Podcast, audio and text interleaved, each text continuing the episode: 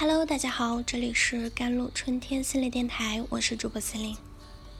今天想跟大家分享的文章叫做《高级的追求，给你很久的快乐》。生活中，你有没有这样的经历？同一次需要唱歌，虽然很快乐，但几天后感到深深的昏沉和疲惫。你好久不跑步，跑一次三千米，尽管跑的时候很痛苦，但跑完就很畅快。前者是通过放纵带来的多巴胺的快乐，后者呢是通过努力和勤奋带来的内啡肽快乐。多巴胺快乐易得，放纵就可以；内啡肽呢，快乐难求，要疯狂的虐待自己。但这就是我一直以来的观点，要去做困难的事情。我看过一个形象的利比啊，多巴胺带来的兴奋感唾手可得，却稍纵即逝；内啡肽带来的成就感呢，难能可贵，却经久不息。成年人最顶级的自律，就是远离多巴胺，追逐内啡肽。只有不断追求更高层次的乐趣，才会拥有自由笃定的人生。低级的快感会拖垮你的人生。多巴胺快感很爽，不需要思考，只需要享受。刷完几十秒的短视频，吞下大量高热量的东西，熬夜打游戏，只需要放纵就可以得到。可是长期满足于这种短暂的渴望及放。幻想，却会让人产生空虚和挫败感，然后是无尽的恶性循环。它就是像精神鸦片一样，让人行为上瘾。然而，快乐的阀值是不断增加的。当同样的行为被反复的重复后，大脑就会产生耐受性，需要有更强烈的刺激才能激发出快感。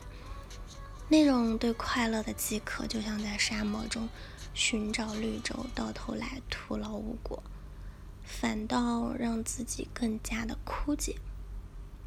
正如有句话讲的：“欲望永无止境，满足一个就会冒出另一个，让人一步步走向前途未卜的未来，最终成王败寇。”低级的趣味只会在不知不觉中偷走我们的时光，拖垮我们的人生。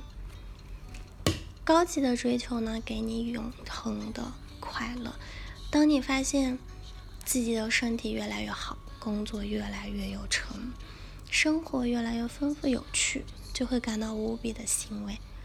对于追求多巴胺的人而言，轻松是短暂的，但痛苦却是长久的。而对于追求内啡肽的人来说，过程是痛苦的，但结果却往往是美好的。内啡肽带来的快乐，类似于品了一口苦茶，慢慢回甘。随着目标不断实现，让人越来越有获得感。事实上，内啡肽也被称为快乐的激素或者年轻激素，它会让人获得沉浸式的快感。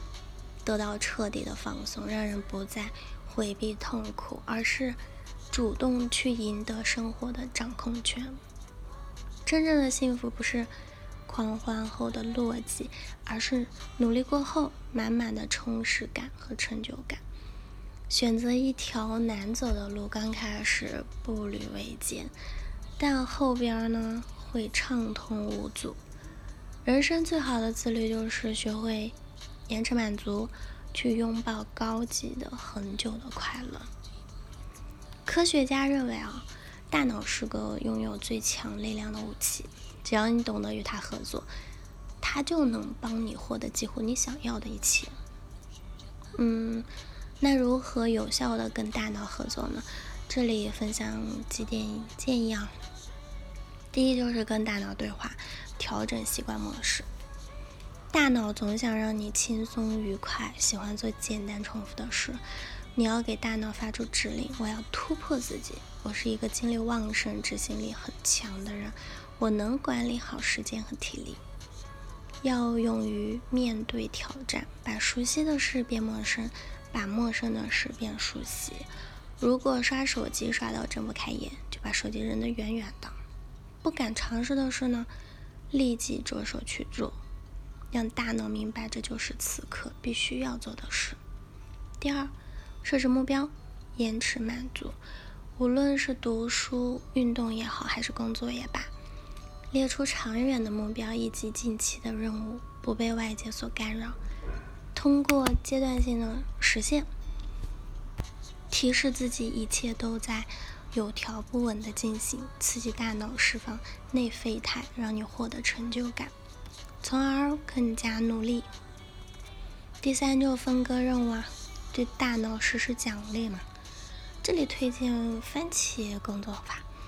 因为简单易行啊，就是把一个任务切割成多个，每个时间段设为二十五分钟，二十五分钟后进行短暂的休息，再开始下一个任务，以此来分割压力。每四个番茄时段多休息一会儿，对大脑进行奖励。第四就是定期冥想啦，稳定心态，用五到十分钟进行冥想，放空杂念。有助于稳定的大脑中的杏仁体，杏仁体的活跃度呢越低，情绪越稳定。冥想还可以提高大脑左前额叶皮质的活跃度，它能为你提供正面的情绪，让你更积极的面对生活。当你开始远离多巴胺，追逐内啡肽，相信我，你会感受到脱胎换骨的自由。好了。以上就是今天的节目内容了。咨询请加我的手机微信号：幺三八二二七幺八九九五，我是四零，我们下期节目再见。